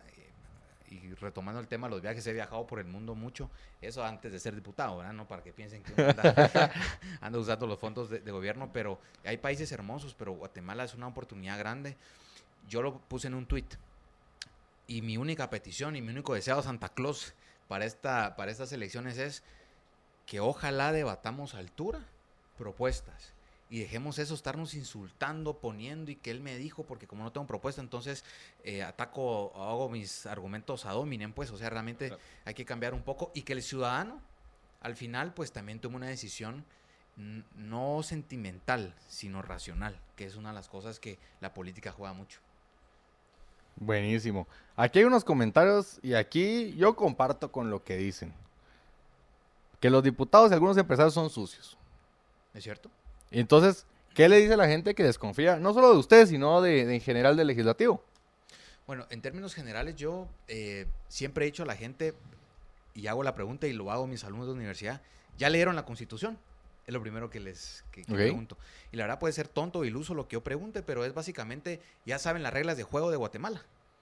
¿Verdad? Lo que Entonces- tampoco nos la ponen muy fácil, hay que decirlo. No, yo sé, pero la constitución es lo que nos manda y nos dicta, digamos, eh, esos temas. Yo pienso en sumar, yo siempre he sido un diputado abierto. eh, a veces me, cuenta, me cuesta contestar mensajes porque yo soy el que respondo los mensajes de todas mis redes y voy ahí porque trato de tener siempre esa, ese, ese apertura con la gente, pero muy poca gente se me ha acercado con propuestas. Es decir, mira, fíjate que tengo este documento y entrémosle, pues, juntémonos, hablémoslo. Ahora que venía de, de Honduras, un guatemalteco me dijo, Aníbal, vos sos diputado, ¿verdad? Sí, le digo yo, mira que te voy a escribir porque tengo un tema de la ley de protección de datos, me dijo, la que vos presentaste, le falta esto, le falta lo otro, buen punto en esto. Y dije, ¿y dónde hay más ciudadanos así? Me pregunté yo, ¿verdad? Porque realmente es muy fácil decir, ya hubieran erradicado eso. Ajá. Véngase a ser un día diputado conmigo. Yo de verdad, con mucho gusto abro las puertas del despacho y se dar cuenta que no es varita mágica eso. Cuesta. Entonces, eh, a esos ciudadanos no perdamos la esperanza en que se pueden hacer cosas buenas. Solo es que de verdad todos tenemos una idea buena que podemos ponerla en un plan. Buenísimo. Yo quiero hacer una aclaración. El diputado lo invitamos y aceptó la invitación y realmente no nos conocemos mucho. Una vez lo vi en, en un, en un evento, eh, le platiqué así como, como el, el amigo de Honduras. Diputado, mucho gusto. tenemos un programa los viernes y nos, Nos tomamos gustaría... una foto, me dijiste. Así es, y nos gustaría, y nos gustaría que llegara. Y aceptó. Y eso para mí, en lo personal, independientemente de si en ideas políticas estamos del mismo lado o no, porque hay cosas donde estamos de acuerdo y hay cosas donde no estamos de acuerdo. Pero a mí lo que me gusta es la apertura, por un lado, de salir a la calle, presentarse y estar donde está la gente.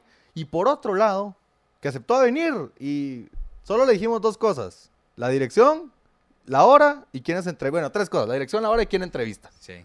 No le dijimos ni qué iba a hacer. Y usted se animó y llegó puntual en la ciudad del Sí, futuro. sería preguntarse cuántos diputados estarían dispuestos a hacer eso. Así es, no, y de hecho nosotros le hemos escrito a varios diputados a las cuentas de correo que figuran en la página del gobierno y aquí está la respuesta, la seguimos esperando. Pero ni siquiera un recibido. ¿Qué es lo que pasa? Que nosotros tenemos propuestas, nosotros de hecho hacemos varios comentarios, desde preguntas de por qué es necesaria su ley hasta por qué eh, ciertos, ciertas cosas técnicas. Por ejemplo, a- había un diputado que propuso ahí 100 años de exoneración de impuestos, ¿no? Sí. para ciertas. Y yo, le mandé un correo con mis, con mis puntos donde yo cuestionaba ciertas cosas. Nunca me respondió. Espera 100 años para que te responda. Es que esa era la dinámica de esa ley. O sea, espera que ya no sea diputado para que entonces ya no importe mi respuesta. sí, algo así. ¿Ah? Entonces, a mí eso es lo que me cae mal, porque realmente yo estoy de acuerdo. No solamente es venir y criticar y decir, hey, ¿por qué hacen eso así? O ¿por qué no, no hacen esto? Sino también hay que proponer. Claro. Pero son pocos los que tienen la apertura de, de venir y decir, hey, aquí Y- y estoy. Y una salvedad. Como cualquier otra persona en este mundo, también he cometido errores. ¿Verdad? Y puedo aceptarlos. Lo que pasa es que a uno de político, si uno comete un error, ya, ya de una vez lo masacran, ¿va? Pero la verdad es que cualquier persona en cualquier trabajo puede cometer un error. La idea es cometer los menores errores posibles. Y yo he tratado de hacer la mayor cantidad de aciertos durante una y, gestión y no tratar de taparlos. A ver, me gradué siete veces de, una de las universidades, entonces trato de ser coherente con ese conocimiento, pero obviamente también soy un ser humano que no lo controlo todo. Yo por eso le digo a los ciudadanos que usted sabe arquitectura, sabe de ciencia, sabe de cultura, dígame cómo hacerlo también, porque yo no soy el sabelo todo. ¿verdad? Tengo la base de cómo lograrlo, pero volver todas sus pues, intenciones en técnicas legislativas. Bueno, y ahí entramos con la duda que teníamos en el segmento anterior. Porque también me lo han puesto ahí en Instagram que quieren saber ese proceso y aprovechando que usted es abogado, que no nos va a venir a hablar como cualquier otro diputado que no tenga el conocimiento de la ley. O, o no puede decir, no sé. Ajá. bueno, ya, ya, ya, ya lo puse un poco, un poco difícil, pero estoy, casi seguro, estoy seguro que me va a Pregunta de responder. privado. Pregunta privada a ver si se gradúa. Sí. No, y es cómo es el proceso para que pase una ley y, y- y usted en, en esta función de, de legislación como diputado, ¿cómo, ¿cómo empieza? Todo, o sea, estamos claros que inicia con ideas, inicia con aprender de otros lugares lo que se está haciendo y la visión de traerlo a Guatemala, de pensar en el futuro de esto lo, lo visualizo de esta forma. Y ahora, ¿cómo pasa esa visión a la realidad? ¿Cuál es, por un lado, la, en materia de, del, de lo- no, o sea, del proceso, el debido proceso para hacerlo? Y por otro lado, ¿qué desafíos encuentra usted que no están re- precisamente escritos? Voy a tratar de ser lo más lacónico posible o lo más eh, pues breve para por eso explicar y voy a mezclar de una vez cómo yo lo hago, que no quiere decir que es el método de los demás diputados y cómo legalmente es. Cuando yo estaba en campaña, yo propuse cuatro ejes. Ustedes los pueden ver en www.anibalsamayoa.com.gt. Y esos cuatro ejes yo dije, voy a desarrollar iniciativas, procesos de fiscalización, intermediación en cada uno de esos procesos. Derivado de eso, yo tengo una idea y digo, por ejemplo, en el tema económico, eh, parte de eso está, por ejemplo, la ley de teletrabajo, ¿verdad? Eh, en el desarrollo transversal del Estado, coloqué eh, generar mejor o capacidades en la justicia. Y, y así muchos ejemplos. Entonces, ¿qué es lo que hago yo? Me junto con expertos. ¿verdad? En el caso de educación dual, que es una pregunta que también Ujú. hicieron, me voy con los alemanes, aquí en Guatemala. No, ¿Para qué voy a inventar el agua azucarada? Decime cómo es tu experiencia, cómo funciona Alemania. Obvio, no voy a poder hacer la misma ley porque me va 100 años de diferencia. pero tratémoslo de tropicalizar a Guatemala. Listo. Entonces me dan su experiencia, esa ley nos tardó casi, casi el año de poderla hacer. O sea, yo no hago una ley a tiro de suerte de, ah, se me ocurrió ahorita la ley del chompipe, entonces agarro un chompipe, me inspiro y ahí saco la ley. No, no, no. Yo, yo, yo proceso las ideas, las discuto. Cuando las discutís, presentar la iniciativa, esto es parte de la ley, ¿verdad?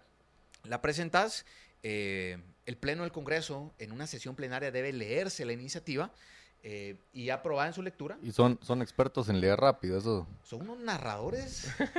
Pero creo eh, que- yo, yo creo que Eminem se entera cómo, cómo leen aquí las iniciativas de ley y Le se hacemos, retira. le hacemos test de palabras y sale 100 por minuto. entonces 200, 300. Ahora quieren slow motion para ver cómo lo... cómo lo- Así es. En slow motion sale en velocidad normal. Cabal. Pues fíjate que después de que la leen, se asigna a una comisión o, diferentes comisiones, dependiendo del tema que, es. Y en comisiones, pues dip- diputados integramos las comisiones. Dicho sea de paso, esta semana se repartieron las comisiones en el Congreso. eh, y pues los diputados que pertenecen la discuten, la analizan, llaman expertos que les pues interesen el tema y eh, pues le dan dictamen favorable o desfavorable. En ese proceso, ¿qué hago yo? Aquí te meto un método mío. Si, por ejemplo, esta, esta cuestión le va a afectar al Ministerio de Economía, al Ministerio de Educación, eh, ejemplo, la ley de educación dual, eh, al INTECAP, yo me reuní con ellos y les dije, yo no quiero meterlos en un problema. ¿verdad? Yo quiero que esto no sea un delito para ustedes, de, porque no se pudo hacer, sino que sí Mm. se puede hacer. Díganme cómo mejoramos la ley. Yo nunca digo, la ley está en piedra. Mis iniciativas. Decime cómo mejorarla. Vos sos el experto que todo el tiempo eh, te, te va a aplicar la ley o no. Entonces, he tenido retroalimentaciones muy interesantes y las devuelvo a comisión. Aunque yo no pertenezca a esa comisión en ese momento del Congreso, yo, miren, eso fue lo que me dijeron a quienes les va a aplicar la ley. ¿Por qué? Porque yo quiero que sea funcional. Y ya después de la discusión, entonces si, si tenés dictamen favorable, la pasas al pleno del Congreso. Primera lectura, segunda lectura, tercera lectura o urgencia nacional, 107 votos, o la otra 81 votos, cada una de las lecturas. El presidente, obviamente, se le va para sanción de la ley y se regresa al Congreso para su ratificación y ya luego aparece en el diario oficial la famosa frase, Ujú. publíquese y cúmplase la ley. Y esa es la idea. Derivado de eso, por ejemplo, hoy tengo una ley, eh, bueno, varias pues, pero una de esas es eh, tener justicia digital. ¿verdad? O sea, justicia para todos en todo el país. Eso es algo que hoy en lava cuando era estudiante. Yo decía, la ley dice, en cinco días la audiencia. No, te pasas cinco años esperando eso. Entonces, la idea es cumplir ese tipo de derechos fundamentales dentro de una sociedad. Importantísimo el, el tema del cumplimiento de la ley. eh, pero hay una pregunta que me gustó de Instagram y es, ¿por qué necesitamos leyes para resolver todos los problemas? No y, siempre. y es, y, es, y, es un- y es una pregunta muy válida porque nosotros, por lo general, cuando hay un problema, rápido volteamos a ver al Estado y papá Estado, ¿por qué no está haciendo eso? ¿O por qué no lo resuelve? ¿Por qué no sacan una ley para resolver eso? Y a veces la solución más efectiva debería ser, quitemos regulación, que, que haya una solución de mercado, pues, que, que surja. Mercado donde se puede estar donde haga falta, ¿no? Así es. Y al mínimo. Que, que yo comparto esa idea. Para mí el Estado debe ser lo más reducido posible. Lo que pasa es que los legisladores anteriores se han volcado a ponernos una montaña de leyes no funcionales o difusas, o sea, un poquito por aquí, otro poquito por allá. Mira cómo le integras con esto. Entonces se vuelve un rompecabezas eh, poco viable. Entonces por eso es que tenemos esa percepción de que es malo, digamos, el concepto del tema de leyes. Te voy a decir una cosa, yo propuse una ley para reformar el sistema alimenticio del país, de seguridad alimentaria del país. Yo he sido uno de los diputados que más ha estado sobre el tema de nutrición eh, metido para poderla combatir. ¿Y qué propongo yo ahí? Que se haga una política pública de seguridad alimentaria, porque no la tenemos. O sea, Pero no tenemos tampoco mantenimiento de alcantarilla. no, nada. No tenemos nada. tema de- va, pero todo eso va ahí. Entonces mi, mi punto es, ejecutivo, ¿por qué no hacen más políticas públicas? Eso evitaría el tema de ley. Y, pero también hay una cosa, y esto lo digo como abogado. Lo aprendemos en las primeras clases de derecho, la famosa pirámide de Kelsen, que es el orden de las leyes en peso, ¿verdad? La constitución es la que más importa, luego te vas por las leyes ordinarias, reglamentarias, así te vas. ¿Qué quiere decir eso? Que necesitamos ciertas leyes para que se obligue al funcionario a actuar para generarle bienestar a la gente. Entonces, en ese sentido, sí necesitamos leyes. No todo necesita una ley. Algunas son reglamentos, acuerdos gubernativos, así se va. Pero en algunos casos sí, y en casos como estos yo puedo justificar por qué cada iniciativa que he presentado amerita en este caso una iniciativa de ley. A mí, a mí lo que más me gusta es que estamos aclarando por qué los diputados, a pesar de que también reciben leña, y hay muchos que, como decíamos que bueno, ni sabemos el nombre porque ni llegan, no hacen nada y no proponen nada. Pero no pueden ejecutar, aunque ellos hagan la ley, no la pueden ejecutar. Y eso es importante recordar. Y ahora la ley de teletrabajo. Esa propuesta que tal vez no va a solucionar el problema del tráfico, pero por lo menos es Lo una... Es, sí, es una propuesta que va a beneficiar a miles de guatemaltecos y va a ser más competitivos en todos los sentidos porque vamos a disponer de más tiempo. Sí, es cierto. Fíjate que la ley de teletrabajo es tan bondadosa que no solo prevé el tema del tránsito, fíjate, sino es mucho más amplia. Esa la presenté dentro de mis proyectos previo inclusive a pandemia. Cayó perfecto el- ¿Ah, sí? para el tema de pandemia, Wow. ¿verdad? O sea, Yo, yo- yo pensé que era de pandemia la... no, verá, o- está dentro de mis planes. Obviamente, pandemia ayudó a exponenciar Ajá. ese tipo de temas, Ok. Pero debo decir que yo soy una persona que me gusta ver a Guate 30 años adelante. Entre 20 y 30. Y digo, pues esto puede funcionar para lo que necesitamos. Hoy hay empresas que para hacer inversiones en Guatemala te preguntan si está regulado el teletrabajo. Fíjate que Ah. cuando hice el estudio del tema de la ley, mucha gente me dice, ¿por qué no reformaste el código de trabajo? Si es fácil. No, no, no. A ver, el derecho comparado te enseña que todos los países que hoy tienen teletrabajo tienen una ley aparte por lo especial que es. Como abogado te digo que la materia laboral y los que son abogados están tu- estudiando derecho me van a entender. Es la materia donde la carga de la prueba la tiene el patrón y no el trabajador. En los demás casos, si yo te quiero demandar por un reconocimiento de deuda, yo tengo que comprobar que vos me debes. Sí. En materia laboral sería al revés. Entonces, aquí estoy yo tratando de proteger derechos fundamentales de quienes generamos empleo, pero también de quienes tienen la oportunidad de mostrar capacidades en una plaza de empleo, ¿verdad? Entonces, fíjate que si hoy tuviéramos teletrabajo, y yo te voy a decir una cosa, ahí subí un, un- un TikTok de un video, puse arriba si Guatemala tuviera teletrabajo Sí. y sin Sí. teletrabajo, La diferencia. la diferencia, son videos de Guatemala, o sea, no ni siquiera me fue a otro lado, son de la ciudad de Guatemala. Entonces, bueno, una en pandemia. y- y anda de todos los comentarios. Ajá. Mira, muchos se enfrascan en decir, me encantaría, pero aquí muchos no se adaptan a esas cosas. Ajá. Un ejemplo, los BPOs en pandemia. Imagínate que cuando presenté la iniciativa fue tanta la percepción que montaron todos a teletrabajo con las 64 mil plazas de empleo en Guatemala. No perdieron su trabajo por la percepción y el ímpetu de que la ley de teletrabajo se estaba presentando. O sea, una esperanza. Y otro ejemplo, un joven de Petén, dentro de todos esos miles, se volvió obviamente a Petén y empezó a tener trabajo y todo el tema. ¿Qué pasó? Ganaba más o ganan más o menos mil dólares. ¿Qué te quiere decir eso? Dos veces un salario mínimo, por lo menos. En Petén se genera economía, desarrollo, le genera economía a su familia, a su comunidad. O sea, la inversión la hace dentro de las comunidades, dentro de su propia comunidad. Hoy hay más de 100 jóvenes ahí con oportunidad de teletrabajo en Petén, ganando más de mil dólares. Entonces, esas bondades son importantes. El empresario, los, los costos fijos de tener, por ejemplo, un edificio alquilado ya no lo tienen. O sea, hay un montón de beneficios para el, de- el pa- el traslado. De llegar al, al edificio porque... Y mira, no todos necesitan, bueno, obvio, una persona me dijo, pero es que no todo es teletrabajo. Obvio, no vas a poner a un peluquero en teletrabajo, pues. Mucho metaverso de su parte. Sí, ¿verdad? O sea, mucha, o sea, entendamos también el sano juicio y el contexto, los alcances y los límites de una ley, pero en la mayoría podría beneficiar. Entonces imagínate la captación de capitales internacionales que podríamos tener de talento sin necesidad de hacerlo migrar Mm.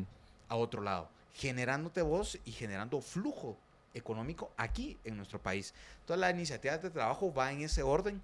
eh, con la diputada Adelita Torrearte, que en paz descanse. Eh, yo fui su vicepresidente en la Comisión de Trabajo en ese tiempo y con ímpetu la, la creímos, vamos, vamos ahorita en primera lectura. Faltan dos más que creemos que, que todavía se, se puede lograr, pero es lo que te digo, yo me esperanzo en darle oportunidad a la gente, pero no de discurso, sino decirte, mira, aquí está, esas son de las leyes de por qué sí necesitamos una Mm. ley como tal, por una razón sencilla, la repito para terminar mi intervención en este sentido, que el patrono si ve que hay reglas claras, se anima a dar más oportunidades de empleo en teletrabajo. ¿Y, y en cuánto tiempo calcula usted o, o en qué fase va esta, es- esta propuesta suya? Faltan solo dos lecturas, o sea, ya entró a discusión al, a la- a la- al Pleno del Congreso. Entonces, eh, el compromiso que yo estoy haciendo es poderlo pasar. Lamentablemente hay una cosa, eh, se lo voy a comentar. Hace como año y medio un diputado se me acercó y me dijo, vos, imagínense, diputados de izquierda, diputados de derecha, se me acercaron y me dice, Aníbal, te vamos a apoyar en tu iniciativa de teletrabajo porque es muy buena. Solo que no la aprobemos ahorita porque nos cae mal el que está ahí, ¿verdad? Mm. Entonces no leemos votos para que no crean que en su gestión se aprobó. Entonces se dan cuenta ustedes que a veces hay intereses Public choice. que, jo- ah, que joden de verdad, perdón la palabra, pero joden el desarrollo del país, porque es para que él no diga, para que el otro no sea, o si la iniciativa no da mi nombre, mi firma, entonces no te apoyo. ¿qué importa? Si yo he apoyado un montón de iniciativas o le he dado dictamen como miembro de comisión de iniciativas que no iban precisas a mi nombre, pero son por el, por el beneficio de Guate, pues. ¿Y cuál sería una forma que cree usted que el ciudadano promedio, los votantes que apoyaron a estos candidatos en su momento para que se volvieran realmente diputados, qué solución cree usted que puede haber para que deje de haber estas prácticas y que la gente se entere? Bueno, sencillo. Si, si vos ves acá, porque ahorita ya todos están en TikTok, van ahora, todos están ahí en las redes dándole. Pregúntale qué ha hecho. Mira, pues, yo hasta así reto a los diputados, le digo, primera pregunta, ¿qué propusiste en campaña? Ya ni se acuerdan. Porque fue un plan solo porque el presidencial les dijo, porque era para echarle casaca a la gente y no han cumplido nada. Yo en mi, en mi sitio web que les mencioné, anibalsemana.com.gt, Sí, Y ahí queremos, cuatro queremos, queremos, que, queremos que se metan a, a verlo, porque es el único diputado que tenemos. Conocimiento, Conocimiento de que tenga una página. De este, de este nivel. Y, y ahí están mis cuatro ejes y ahí estoy reportándole a la gente qué estoy haciendo. Yo le he dicho, yo estoy en un grupo, ¿verdad? De unos amigos abogados. Es que vos, Aníbal, que no sé qué, que mira, que por qué hiciste esto. Yo le digo, va, métete a mi página. Estudiar. vos que sos abogado, lee la lees y me decís en qué la mejoramos. Con mucho gusto yo hago enmiendas de curul. Es que lo prometo. Mm, Porque obviamente es que yo no lo sé todo. Hay gente que tiene experiencia en otros temas. Decime cómo lo mejoro. ¿Creen Va. ustedes que me dicen qué mejorarlo? No, es No, más fácil pero- platicarlo. Ahora, antes de entrar a las preguntas ping pong, porque estamos cerrando el tiempo, hay unas preguntas aquí en, en Facebook que me gustaría hacerle. Y es, eh, aquí nos pregunta Eduardo, ¿por qué en las votaciones vota con el partido oficial? Nunca, a ver, hago una aclaración. Yo he votado hasta por eh, propuestas de la izquierda. Porque cuando a mí me parece coherente una, una propuesta, yo voto a favor de eso. Y, los invito a que hagan revisar mis votaciones. Es que, a ver, yo, yo entiendo que a veces el tema del presidente, que no hace, pero es que a veces también proponen cosas que tienen sentido. Y eso no tiene culpa que ver si yo estoy con el lado del presidente. Es Mm. más, ni lo conozco. La única vez que lo saludé fue cuando me acreditó el Tribunal Supremo Electoral. Ahí estaba él. Entonces, pues nos, nos saludamos una única ocasión. Entonces, eso no tiene nada que ver. ¿Saben qué es lo que pasa? Que nos dejábamos ir con lo de siempre. Los tweets. Si yo les mostrara la izquierda cómo vota, si les mostrara cuántas veces se desmarcan y rompen quórum, si les mostrara que solo el TikTok para eso son buenos, entonces ustedes dirían, ah, es diferente. Pero no es así. Es más, les pongo un ejemplo brevísimo. Ahí están alegando los de la izquierda. Es que el gobierno se roba, que pues, es muy probable, ¿verdad? Las cosas, que no sé qué. ¿Dónde está el dinero? ¿Y dónde está el dinero? Y voto en contra No. del presupuesto del Congreso. Pero cuando pasan la comida, se la atragantan toda y se van a la parte de atrás del pleno a comer para que las cámaras no los agarren. Entonces eso se llama hipocresía política, pero ahí están en los tweets, sí, que se roban, ponen y todo. Perdón que los desenmascare, colegas, pero es que eso es lo que ustedes hacen. Entonces no sean hipócritas. ¿verdad? Y no vengan a, a desinformar a la gente en eso. Pero aclarando la pregunta, no siempre he votado eh, en ese sentido. Que tengo votaciones a favor, ahí sí, también lo puedo aceptar, pero no, no, no soy alfombra, digamos, en ese tipo de votaciones. Oye, pero por ejemplo, votar juntas directivas así. Sí. Y de hecho, la, la directiva, la tercer año voté en contra. La de este año pasó, inclusive hasta voté por la planilla de la izquierda. Porque dije, bueno, a ver, ¿qué tanto hablan? A ver si lo hacen. No, pero es irse a pelear, pues. Entonces yo lo que digo, vayan a revisar las votaciones. Ok, y otra pregunta, de las iniciativas de ley, ¿cuántas se han convertido en leyes? Tengo tres o cuatro temas de reformas a la alimentación escolar, que es una ley que se aumentó en temas de refacción escolar. El tema de eh, simplificación de trámites administrativos, que es otra ley de la que soy también ponente junto al diputado eh, Rodríguez Aspurú.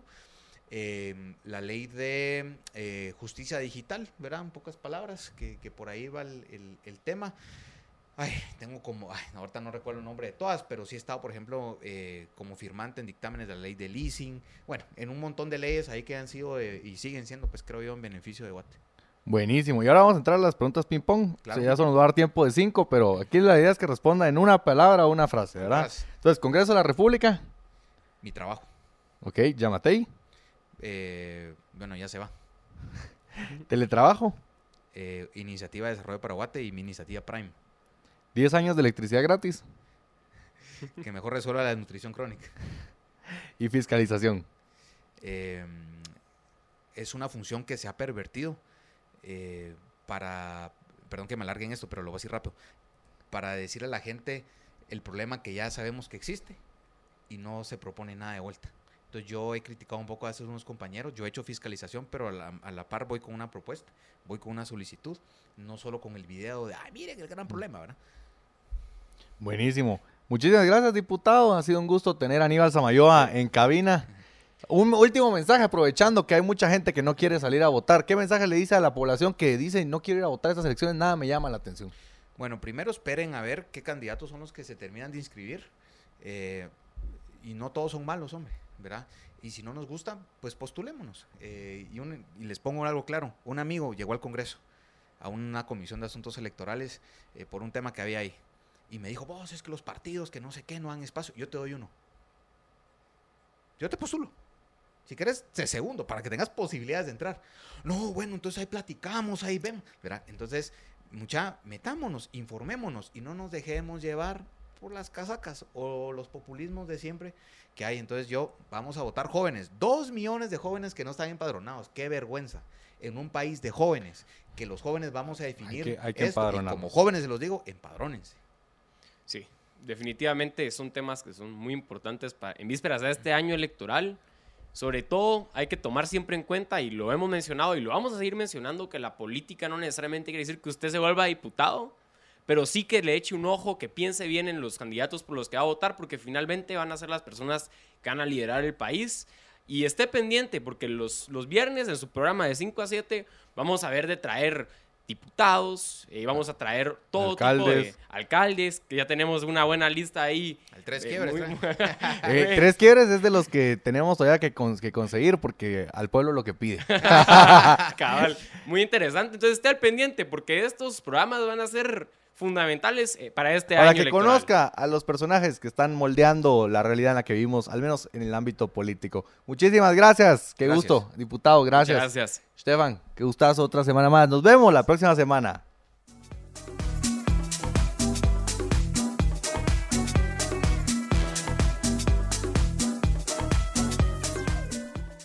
Libercast presentó una producción de Libertópolis.